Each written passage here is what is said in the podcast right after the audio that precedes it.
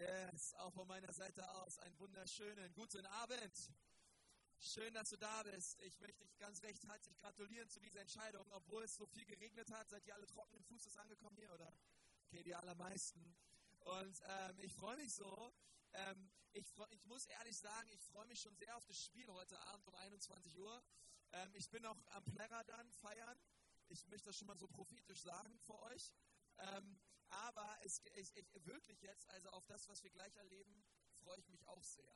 Noch mehr sogar. Ähm, weil äh, ist echt, ich freue mich so sehr darüber, dass ähm, Pastor Tim und auch seine Frau Katja da sind. Sie haben uns schon als Gemeinde so grandios gedient an diesem Tag. In den beiden ersten Gottesdiensten heute Morgen, es war so erfrischend und es war so viel Wahrheit es war so ähm, einfach wie eine, wie eine frische Brise. Ähm, empfand ich so einfach toll und ich möchte mich so bedanken bei euch, dass ihr da seid, dass ihr, dass ihr mir so dient, dass ihr unserem Haus so dient, den Leuten hier in Nürnberg. Und ich glaube, dass das ähm, eine Frucht ist und eine Saat, die gesät wurde, die wird viel Früchte bringen. Und ich, äh, ich bin einfach total dankbar für die beiden. Und ähm, der Tim wird heute Abend nochmal äh, predigen. Und ihr könnt das schon mal anschnallen. Es wird ziemlich heiß werden. Ähm, es wird richtig gut. Und ähm, ich möchte euch sagen, die beiden ähm, bauen eine Gemeinde in Wunsdorf ähm, eine, eine, äh, stark wachsende Gemeinde und ähm, die gesagt haben, hey, wir wollen eine Sache, wir wollen scharenweise Menschen zu Jesus führen. Und ähm, wir haben erkannt, äh, es gibt ganz viele verlorene Leute und äh, wir wollen äh, Kirche so bauen, dass die Menschen, die mit Gott nichts am Hut haben, ihn kennenlernen und zu Jüngern werden und ähm, sie sind mir darin so ein großes Vorbild und sie haben so eine tolle Gemeinde. Und immer wenn ich da bin, bin ich sehr inspiriert und schreibe mir Sachen auf, die wir umsetzen müssen und was können wir hier machen und tun und so. Und deswegen ist es mir ein ganz besonderes Vorrecht, dass, ähm, ja, dass ihr heute da seid bei uns und dass wir einfach auch so den Tag zusammen verbringen könnten. Und ähm, lass uns mal Tim richtig ehren und ihn willkommen heißen in unserer Mitte. Schön, dass du da bist.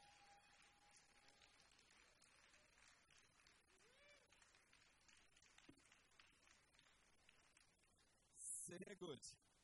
Also Fußballfans auch im Haus hier heute Abend. Ihr wisst ja, es ist ja so, dass Fußballgebete nur erhört werden, wenn sie im Gottesdienst gebetet werden.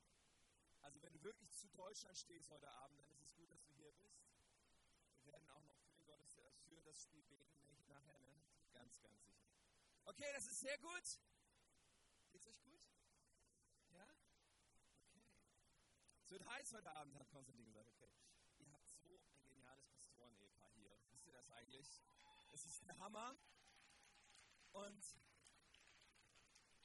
das, das, was hier geschieht und auch unter der Leitung von Pastor Konstantin hier über die letzten sechs Jahre geschehen ist, es ist so eine Inspiration und so ein Vorbild und so etwas Mutmachendes, weil ich glaube, dass in Deutschland in den nächsten Jahren unglaublich viel passieren wird. An vielen, vielen Orten. Es gibt so ein paar Orte, wo schon etwas zu erkennen ist, wo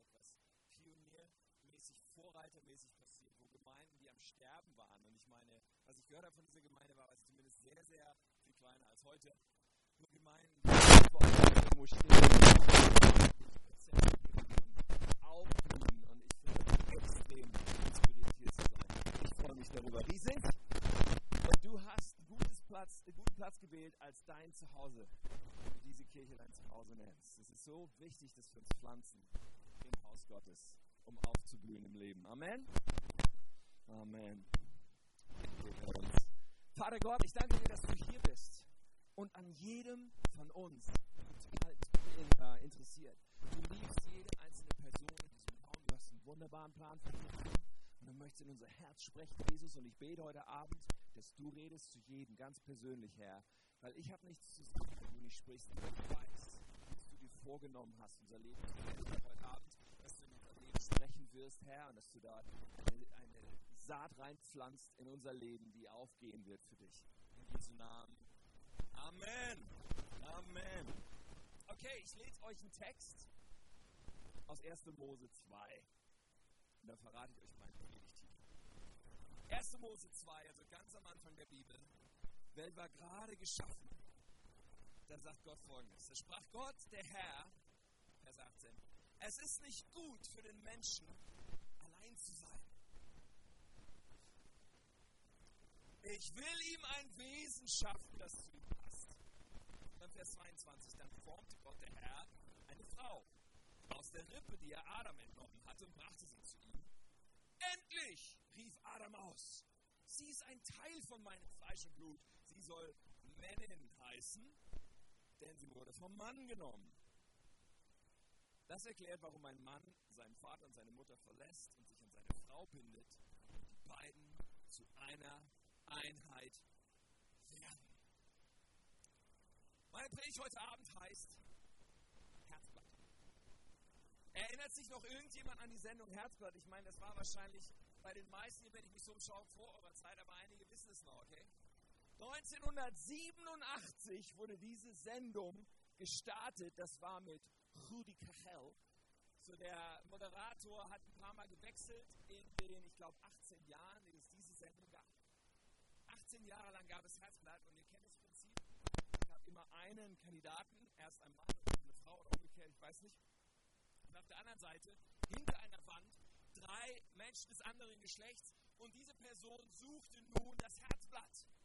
Die Person, ähm, und ich meine, ja, die den Mensch fürs Leben sucht. Und das Reizvolle an der ganzen Geschichte war, dass es nicht aufgrund von optischen Kriterien entschieden sondern aufgrund von Fragen, die gestellt wurden. Meistens ziemlich beknackte Fragen, aber egal. Und am Ende musste sich die Person dann entscheiden für eine der drei anderen Personen. Dann hat zusammengefasst. Dann ging die Wand auf und dann kam das optische Kriterium zum Tragen.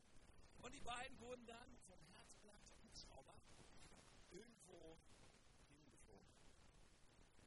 In diesen 18 Jahren, das dürft ihr mal raten, in diesen 18 Jahren wurden 926 Paarkonstellationen zusammengebracht. Wie viele davon haben geheiratet? Eine? Wer? Fünf, zehn? Zehn Prozent, das wären, das wären 90 oder 90. Also tatsächlich zwei Paare haben geheiratet von diesen 926. Also die Erfolgsquote ist nicht so riesig. Darf, darf ich mal wissen, wer ist nicht verheiratet hier im Raum?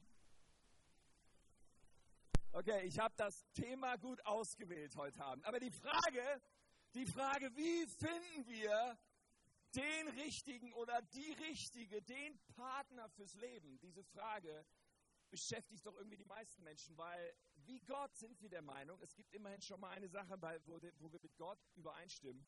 Es ist nicht gut, alleine zu sein. Oder die meisten Menschen würden ihm zustimmen. Es ist nicht gut, alleine zu sein. Aber die spannende Frage ist, wie finden wir diesen Menschen, mit dem wir unser Leben lang verbringen, wo eine Liebe da ist, die ein Leben lang hält. Eine Liebe, die ein Leben lang hält. Darüber will ich ein bisschen nachdenken. Und wie findet man das eigentlich? Ähm, ich meine, damals im Garten Eden, die Story, die ich gerade vorgelesen habe, die beiden hatten es ja ziemlich einfach. Da war nicht so viel Auswahl. Ein Mann, eine Frau, alles klar, du bist es. Super. Und ich meine, gut, man kann darüber streiten, ob die beiden immer so einen guten Einfluss aufeinander hatten. Aber sie waren lange verheiratet und sie haben viele, viele Kinder in die Welt gesetzt. Also das war ziemlich easy. Aber heute für uns stellt sich heraus, für viele Menschen ist es nicht so einfach, diese Liebe zu finden, die ein Leben lang darüber wollen wir ein bisschen nachdenken. Vielleicht bist du hier und denkst, okay, ich habe schon meinen Partner gefunden. Ich glaube, für dich wird auch eine Menge drin sein heute Abend. Aber ich möchte ein bisschen darüber nachdenken, wie wir unser Herzblatt finden. Und ich möchte starten von einer These, die sich so ein bisschen durchziehen wird, weil sie ganz, ganz entscheidend ist.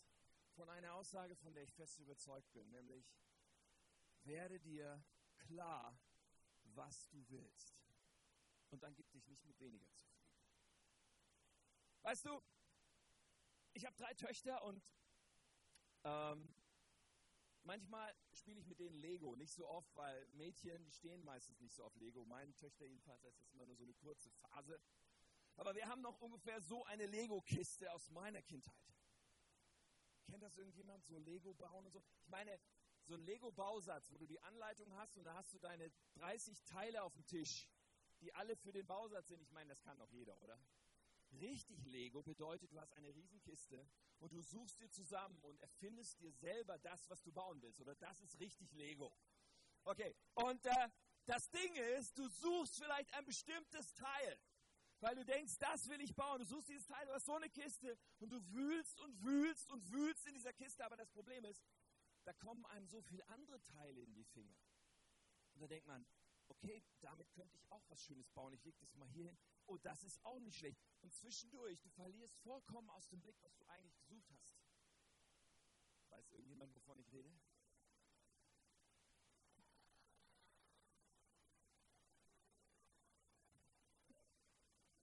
Weißt du, wenn du nicht weißt, was du willst, dann ist ziemlich unwahrscheinlich, dass du bekommst, was du willst.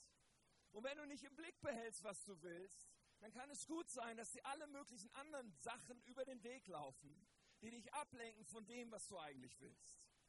Und wenn du sagst, das, was ich suche, ist eine Liebe, die ein Leben lang hält, dann solltest du dich besser nicht ablenken lassen von den vielen Sachen, die zwischendurch kommen, von dem Typen, der dir so ein bisschen romantisch, äh, Romantik vermittelt, von dem Mädel, das bereit ist, mit dir ins Bett zu gehen, von, von diesem Menschen, der jetzt endlich deine Einsamkeit gerade mal irgendwie ein bisschen stillt. Von all diesen Dingen, die Teil sind von einer Liebe, die ein Leben lang hält, aber die nicht wirklich diese Liebe sind. Ich glaube, es ist unglaublich wichtig, dass wir uns erstmal klar machen, was will ich? Will ich das? Oder gebe ich mich mit was anderem zufrieden? Was will ich wirklich? Und wenn ich das weiß, dann darf ich mich nicht mit weniger zufrieden geben. Welche Art von Liebe suchen wir? Ich glaube, das ist mal die erste Frage. Wir Menschen, wir suchen ja Liebe, aber ich habe festgestellt, es gibt unterschiedliche Arten von Liebe. Zu meiner Erzählung gibt es drei Arten von Liebe, jedenfalls drei Arten, über die ich heute Abend sprechen möchte. Die eine Liebe, die uns oft begegnet, die oft präsent ist, ist eine Liebe, die ich mal die Wenn-Liebe nennen will. Es ist die Liebe, die sagt, ich liebe dich, wenn. Manchen Menschen begegnet diese Liebe schon als kleines Kind. Und kleine Kinder hören vielleicht oder, oder spüren, Mama liebt dich, wenn du ein braves Kind bist. Papa liebt dich, wenn du gute Noten nach Hause bringst. So, du bist geliebt, wenn du etwas bringst. Diese Art von Liebe, viele Menschen sind daran von klein auf gewöhnt. Wir sind äh, genordet darauf, dass wir etwas bringen, damit wir geliebt werden. Und diese Liebe, wenn sie dann in Beziehung einzieht, dann klingt sie so, ich liebe dich, wenn du mit mir schläfst. Ich liebe dich, wenn du das tust, was ich mir wünsche von dir. Ich liebe dich, wenn. Und diese Art von Liebe, ist nicht sehr tragfähig.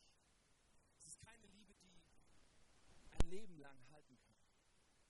Diese Liebe ist nicht in der Lage, ein Leben lang zu funktionieren.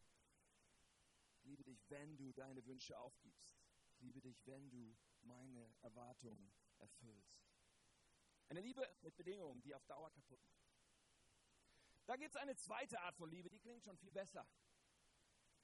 Und diese Liebe nenne ich die Weil-Liebe. Oh, die Weil-Liebe, die, die klingt gut. Die klingt ungefähr so, ich liebe dich, weil du mir so gut tust. Ich liebe dich, weil du so schön bist. Ich liebe dich, weil du mir zuhörst, weil du immer für mich da bist. Ich liebe dich, weil du mich versorgst erfolgreich bist. Was auch immer. Ich liebe dich, weil. Das ist eine Liebe, die unserem Selbstbewusstsein gut tut. Die unser Ego streichelt. Ich liebe dich, weil. Weil du mir all das gibst, was ich mir wünsche. Ich meine, geliebt zu werden für unsere Qualitäten, das klingt doch gar nicht schlecht. Und es ist ziemlich verbreitet. Menschen versuchen, Beziehungen darauf aufzubauen. Auf der Weilliebe. Auf diesen Qualitäten, die wir gefunden haben oder die wir für den anderen darstellen. Liebe dich, weil.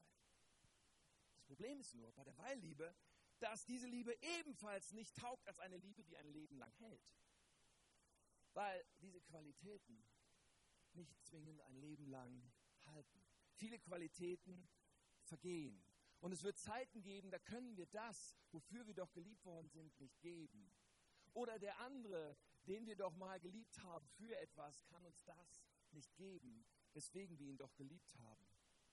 Die Weilliebe muss Angst haben davor, dass sie irgendwann diese Performance nicht bringt, darauf, dafür Angst haben, dass jemand anderes kommt, der das noch besser fühlt, weswegen ich doch geliebt werde. Und diese Weilliebe, sie, Sie wird immer versuchen, die dunklen Seiten zu verbergen, was auf die Dauer nicht wirklich funktioniert. Sie wird versuchen, die Schwächen, die Dinge, die nicht so poliert sind, die Dinge, für die wir vielleicht uns selber nicht lieben, möglichst zurückzuhalten. Aber das funktioniert nicht wirklich auf die Dauer. Nun, wie ich schon sagte, es ist gut zu wissen, was wir suchen. Es gibt eine dritte Art von Liebe. Ihr ahnt es schon, dass jetzt die wahre Liebe kommt. Und diese Liebe ist die bedingungslose Liebe. Sie ist vollkommen anders. Sie klingt vollkommen anders. Die bedingungslose Liebe sagt nämlich, ich liebe dich, so wie du bist. Ich liebe dich, egal was ich noch an dir entdecken werde. Ich liebe dich, egal wie du dich noch entwickelst oder veränderst. Ich liebe dich. Punkt. Die bedingungslose Liebe ist vollkommen anders aufgestellt. Sie ist in der Lage, ein Leben lang zu halten. Und wenn du die bedingungslose Liebe weder geben willst, noch suchst, dann vergiss es, dass du in deinem Leben eine Liebe erlebst, die ein Leben lang hält. Wenn wir nicht nach bedingungsloser Liebe suchen, dann werden wir diese Liebe, die ein Leben lang hält, nicht erleben, weil es die einzige Liebe ist, die dazu in der Lage ist. Bedingungslose Liebe, davon lesen wir in der Bibel. Paulus schreibt davon in 1. Korinther 13, oft wird das bei Trauung gelesen und so weiter. Dieser Text, Vers 4, die Liebe ist geduldig und freundlich. Sie ist nicht neidisch oder überheblich, stolz oder anstößig. Die Liebe ist nicht selbstsüchtig, sie lässt sich nicht reizen und wenn man ihr Böses tut, trägt sie es nicht nach. Sie freut sich niemals über Ungerechtigkeit, sondern sie freut sich immer an der Wahrheit. Die Liebe erträgt alles, verliert nie den Glauben, bewahrt stets die Hoffnung und bleibt bestehen, was auch geschieht. Und wenn wir über diesen Text nachdenken, stellen wir fest, wow, das ist, das ist die Liebe, mit der Gott liebt. Das ist eine Art von Liebe, da sind wir gar nicht dazu fähig aus uns heraus. Das ist die Art von Liebe, wie Gott liebt, bedingungslos. Er will uns befähigen, auf diese Art zu lieben, aber wir selber können das überhaupt nicht. Und das ist die Art von Liebe, die ein Fundament geben kann. Das ist eine Liebe, die nicht von der Tagesform abhängt, weder von der eigenen noch von der des anderen. Es ist eine Liebe, die sogar letztlich nicht von Gefühlen abhängt, sondern eine Liebe, die ganz stark auf Entscheidung basiert und einer Verbindlichkeit, einem, einer verbindlichen ähm, Positionierung meines Lebens abhängt. Wir haben gelesen, ein Mann bindet sich an seine binden sich aneinander. Da ist diese Verbindlichkeit, dieses Wir haben uns entschieden. Ich liebe dich. Und nur diese Liebe kann funktionieren ein Leben lang. Diese Liebe, die sagt, ich werde geben, statt zu erwarten. Ich werde investieren, statt äh, äh, zu sagen, was bekomme ich. Bedingungslose Liebe. Wow, ganz schön herausfordernd. Und ich bin überzeugt, ganz ehrlich, ich persönlich, ich das nicht. Tim Sukowski kann nicht bedingungslos lieben. Außer Gott befähigt mich dazu, sonst bin ich absolut verloren auf dem Gebiet. Das ist ein Ding, was ich nicht anders hinbekommen kann. Aber die Frage ist, willst du das? Willst du diese Art von Liebe? Willst du eine Liebe, die ein Leben lang hält oder nicht? Das ist erstmal eine Grundsatzentscheidung. Du kannst hier rauslaufen und sagen, interessiert mich nicht, Hauptsache ich bekomme jemanden ins Bett. Oder interessiert mich nicht, Hauptsache ich habe ein paar schöne Stunden mit jemandem. Interessiert mich nicht, Hauptsache wir haben eine gute Zeit, dann kommt jemand anders. Du kannst dich so entscheiden. Aber wenn das ist, wonach wir suchen, eine Liebe, die ein Leben lang hält, dann müssen wir danach suchen. Denn es gibt ein Prinzip, das gilt übrigens für viele Lebensbereiche. Jetzt wird es richtig tief. Okay? Das Prinzip heißt das Prinzip des Weges. Der Weg, den du wählst, bestimmt über das Ziel, wo du ankommen wirst. Richtig tief. Es gibt ja diesen Spruch, alle Wege führen nach Rom. Totaler Quatsch. Ich kann dir definitiv sagen, nicht alle Wege führen nach Rom. Und weißt du was? Dann gibt es dieses Fernöstliche, so dieses, der Weg ist das Ziel. Auch totaler Blödsinn. Der Weg ist der Weg und das Ziel ist das Ziel, okay? Der Weg, den du wählst, hat totale Auswirkungen darauf, an welches Ziel du kommen wirst. Wisst ihr, ich bin Orientierungslegastheniker. Ich könnte euch viele Geschichten erzählen, wo ich verloren war irgendwo und nicht mehr wusste und wieder falsch abgebogen. Ich habe eine brillante Frau, die mich immer leitet auf dem Weg.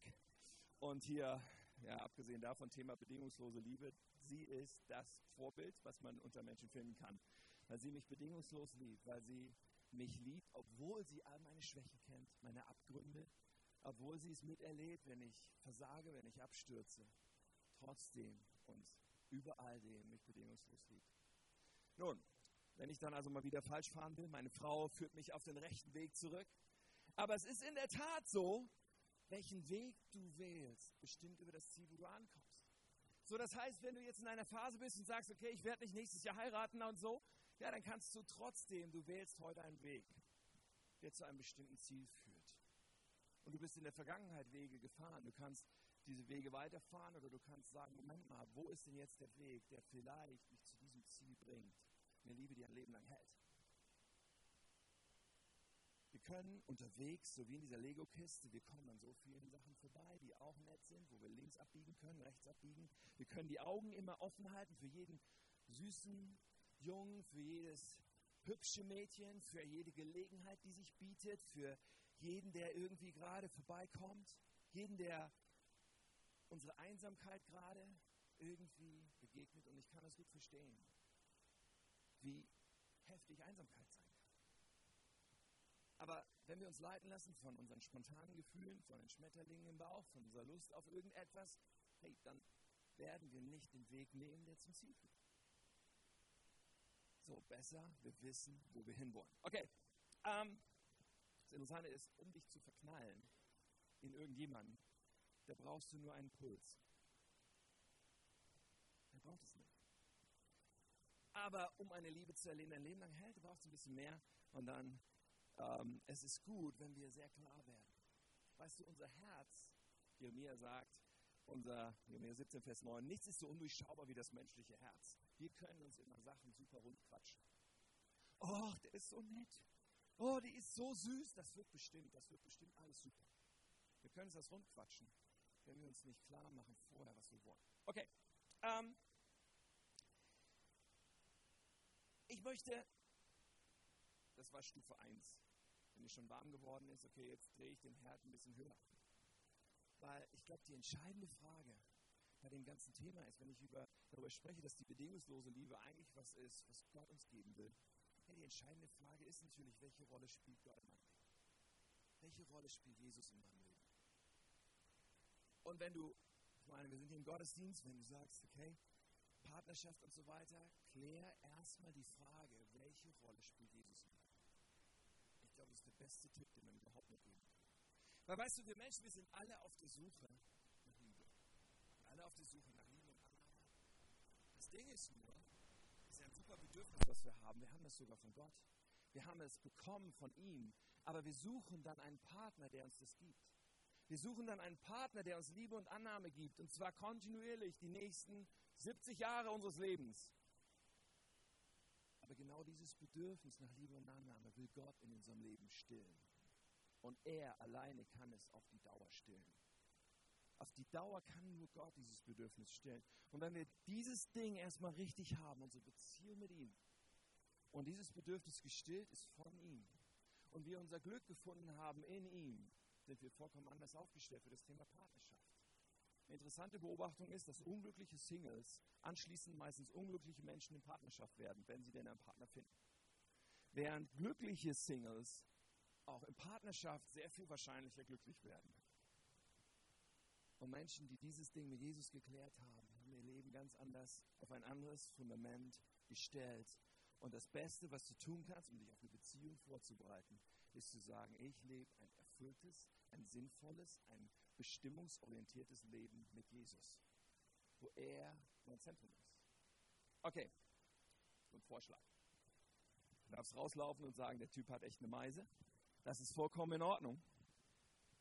Aber wenn wir so unterwegs sind, hey, dann ist auch die Frage irgendwie klar, Moment mal, wenn ich jetzt einen Partner suche, suche ich dann eigentlich irgendwen?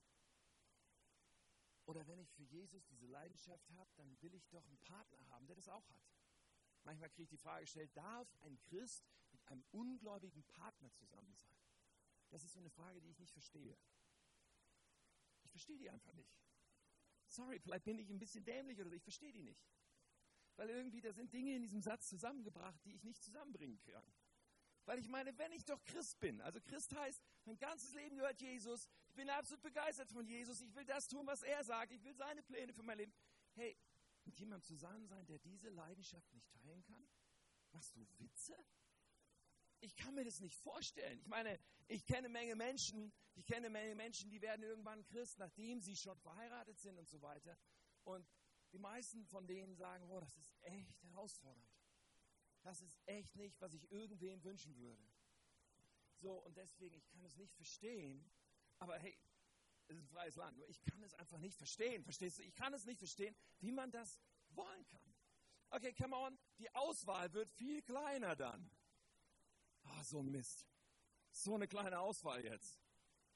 Okay, ähm, das ist die Wahrheit. Aber nochmal, was willst du in deinem Leben? Und wenn du weißt, was du willst, dann gib dich nicht mit weniger zufrieden. Und dann ist es eine Frage des Vertrauens. Eine Frage dessen, ob du Jesus vertraust dafür, dass er dir alles gibt, was du wirklich brauchst im Leben, wonach du dich wirklich sehnst. Jesus hat gesagt, ich bin gekommen, Johannes 10, Vers 10. Ich bin gekommen, um ihnen, um den Menschen das Leben in ganzer Fülle zu schenken. Es ist eine Frage, ob wir diese Aussage glauben. Wir glauben, dass dieses Leben, was Jesus gibt, wirklich das Leben in Fülle ist. Oder ob wir sagen, Jesus will mich berauben. Er will, dass ich unglücklich bin. Oder er lässt es zu, dass ich unglücklich bin. Oder in Psalm 37 wird das so genial ausgedrückt, Vers 4. Freue dich am Herrn. Oder manche Bibeln übersetzen, hab deine Lust am Herrn. Und er wird dir geben, was dein Herz wünscht. Überlass dem Herrn die Führung deines Lebens und vertraue auf ihn. Er wird es richtig machen. Steht hier, du wirst einen Partner bekommen. Äh, deine Freundin wird blond, blauäugig, Idealmaße und überhaupt alles, wie du. Nein, das steht da nicht. Hier steht, wenn wir unsere Lust am Herrn haben, wenn wir begeistert sind von Gott, wird er uns geben, was unser Herz sich wünscht. Übrigens wird er unsere Herzenswünsche auch auf diesem Weg durchaus beeinflussen. Aber das, was sich unser Herz dann wünscht, wenn wir es ihm überlassen, wird er uns geben. Die Frage ist, vertrauen wir darauf? Vertrauen wir darauf und sagen, Gott, du kannst es. Mancher sagt auch, oh, ich habe diese, diese wahnsinnig äh, gut aussehende Kommilitonin und wir verstehen uns so gut, die glaubt zwar nicht an Jesus, aber die kann sich ja noch bekehren irgendwann. Und ich kenne sogar jemanden, bei dem war das auch so. Der ist mit der zusammengekommen und später ist sie noch gläubig geworden. Mal ganz kurz, zwei Dinge. Erstens, ähm, du sagst also, du vertraust Gott dafür, dass sich diese Frau, die nichts von Gott wissen will, später bekehrt. Aber du vertraust Gott nicht dafür, dass er dir eine Frau gibt nach seinem Herzen. Irgendwas stimmt da nicht, oder? Kann nicht dein Ernst sein.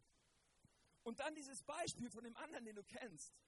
Das ist für mich so, als würdest du sagen, hey, ich fahre auf der verkehrten Seite auf die Autobahn drauf, weil ich kenne einen, der hat das schon überlebt.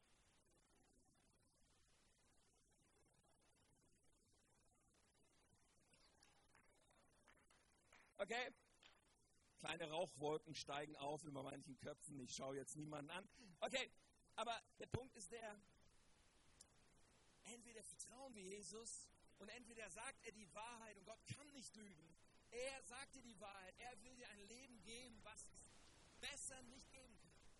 Das funktioniert, du Wenn du versuchst, auf selber reinzubekommen, dann wird es nicht funktionieren. Es funktioniert nur, wenn du sagst, okay, Jesus, ich vertraue dir ich will deine Wege und ich will meine Lust an dir haben und ich will dir nachrennen. Und mein Leben, die beste Voraussetzung für eine geniale Ehe, eine geniale Beziehung, eine Liebe, die ein Leben lang hält, ist, wenn ich sage, okay, Gott, ich diene dir.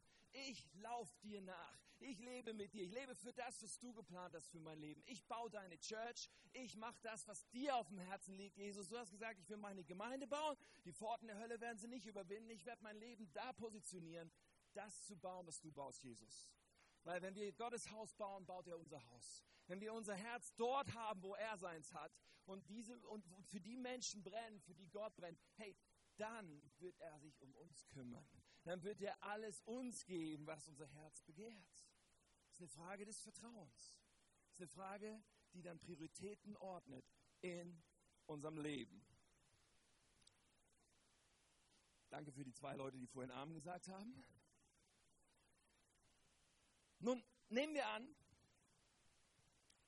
du bist so unterwegs und du mit aller Leidenschaft folgst du Jesus nach.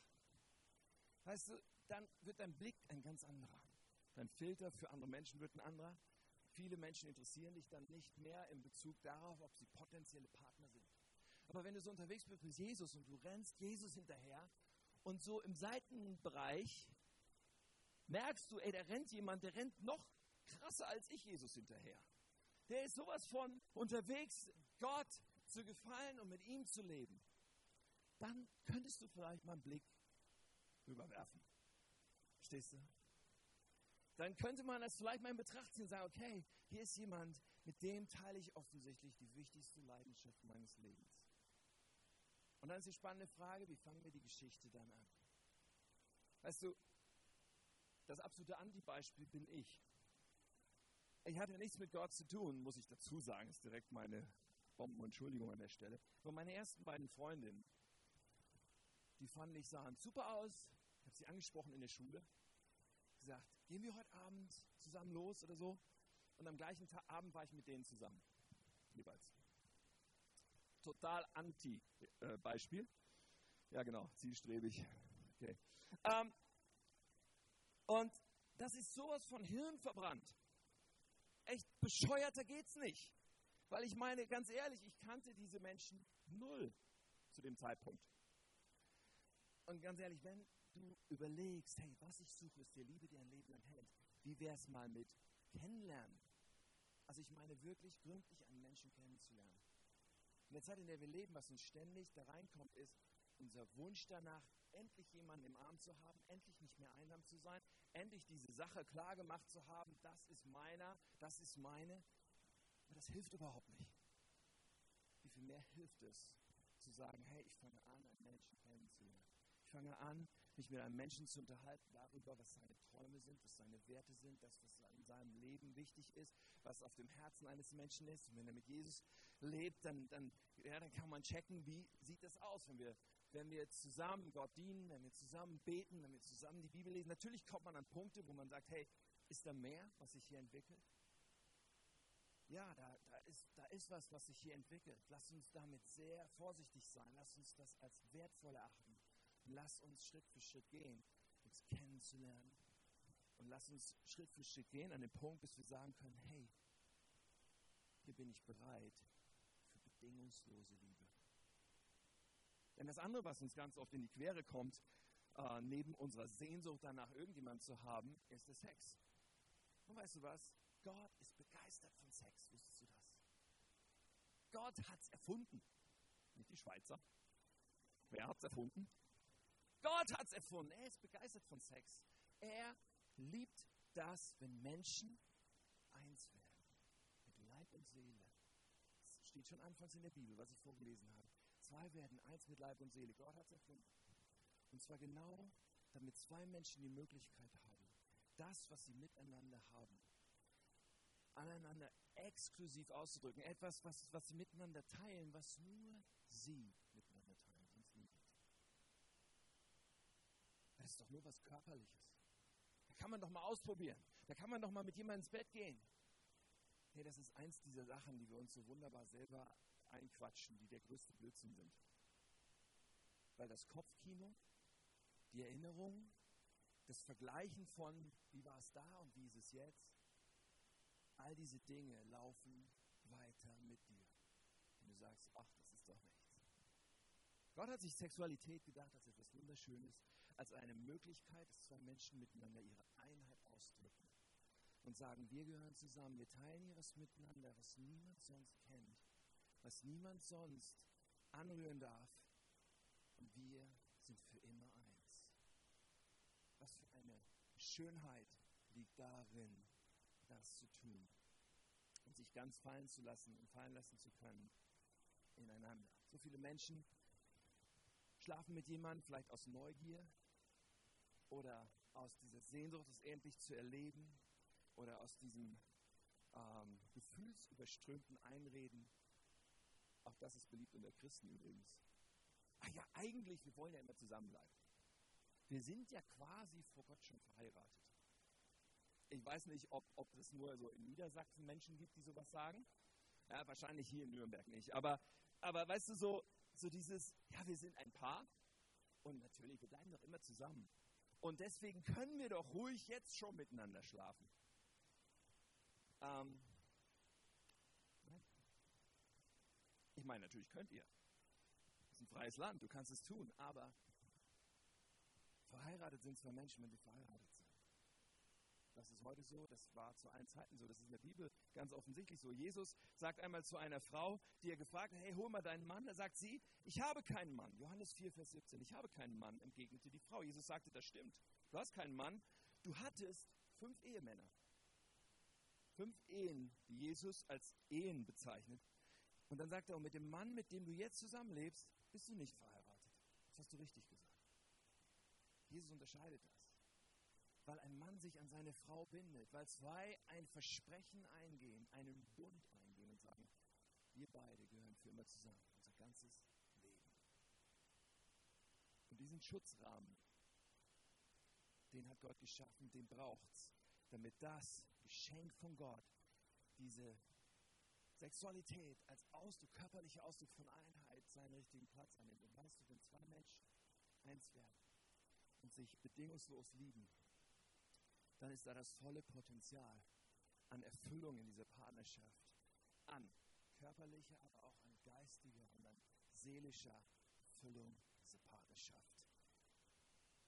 Wenn wir uns treiben lassen, wenn wir nicht wissen, an welches Ziel wir eigentlich wollen, dann erleben wir alles Mögliche. Aber so vieles davon bleibt. So vieles davon hinterlässt Spuren in unserer Seele. Nun ist mir klar, heute Abend, du sitzt vielleicht hier und denkst, wenn du wüsstest, Tim, bei mir ist es schon so viel passiert. Heute Abend, wenn du redest, ich, ich kann sagen, ja, du hast vermutlich recht mit so vielem, was du sagst, aber bei mir ist schon so vieles kaputt gegangen. Ich möchte dir sagen, dass es bei Gott trotzdem und immer die Möglichkeit gibt, der Gnade, der Umkehr und sogar der Wiederherstellung. Also Gnade ist wie Gottes GPS-System. Wir fahren irgendwelche Wege, biegen irgendwo ab, fahren in die völlig falsche Richtung. Aber dann gibt es Gottes GPS, was sagt Neuberechnung und was dir wieder versuchen wird, den Weg zurück auf die Route zu zeigen.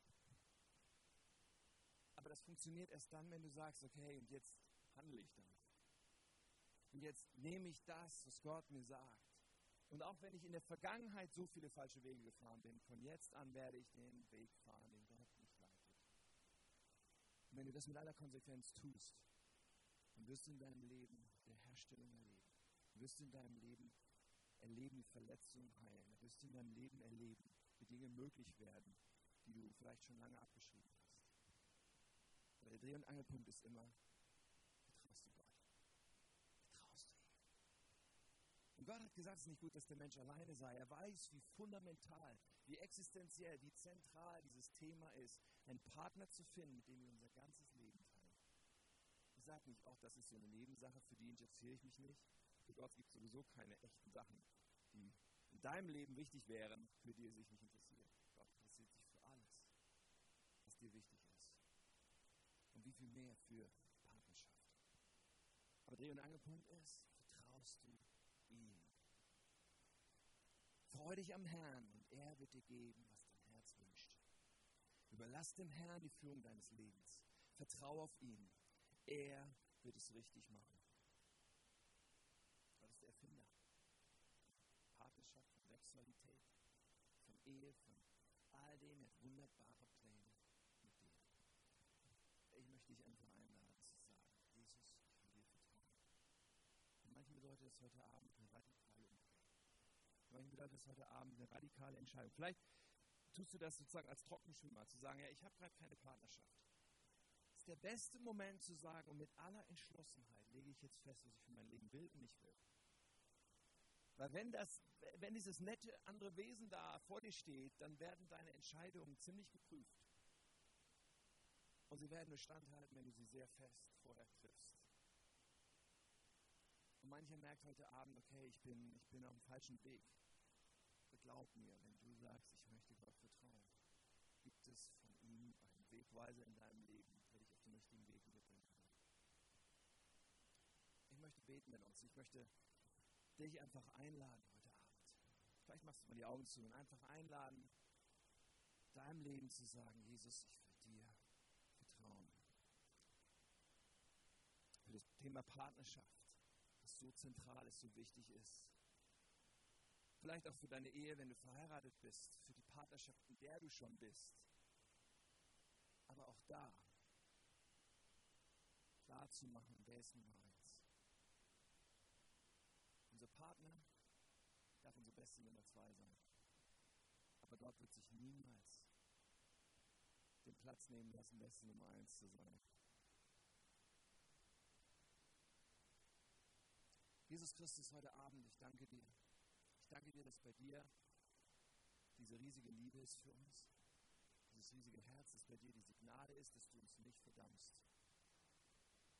Ich danke dir, dass dir nichts Menschliches fremd ist, dass du Einsamkeit kennst, dass du Liebe, Partnerschaft, Beziehung, Sexualität geschaffen hast, alles damit wir wunderschönerweise erleben, was da an Potenzial drin ist, was da an Schönheit, an. Und dass du jeden Einzelnen, jedem Einzelnen, der das heute Abend hört, ein Leben in Fülle geben.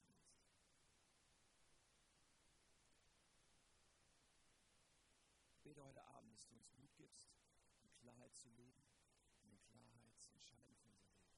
Ich dass du uns Entschlossenheit gibst zu sagen, okay, wir wollen auf deinem Weg gehen. Jesus, ich bete, dass du neue Hoffnung gibst, da wo Menschen merken, oh Mann, ich habe eine Menge Mist schon gebaut, ich habe eine Menge kaputt gehen lassen. Ich bete, dass du heute in die Hoffnung gibst, dass du es reparieren kannst und wirst. Und dir vertrauen.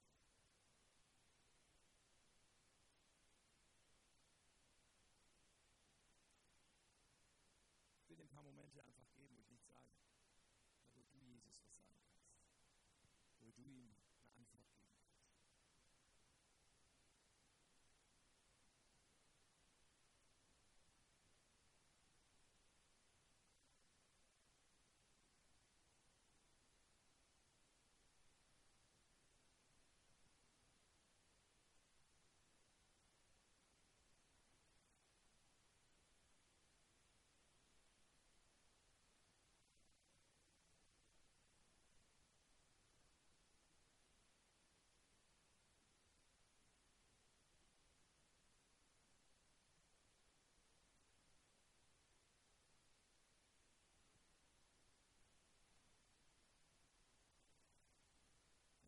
Geist Gottes, ich bete, dass du wirklich die reingehst, zu jedem Einzelnen kommst und Einzelnen berührst.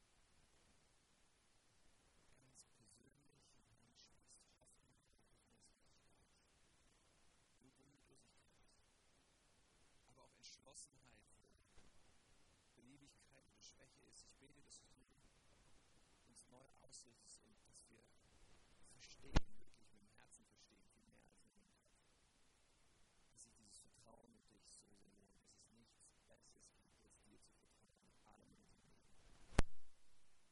Und zu sagen, Jesus, du hast das Leben. Ich will nicht länger meinen eigenen Weg gehen. Ich will nicht länger meine eigenen Prioritäten leben. Ich will mich nicht länger treiben lassen von dem, was mir gerade vor Augen kommt. Ich will mich auch nicht von meinen Gefühlen leiten lassen, sondern Jesus Christus alleine von dir.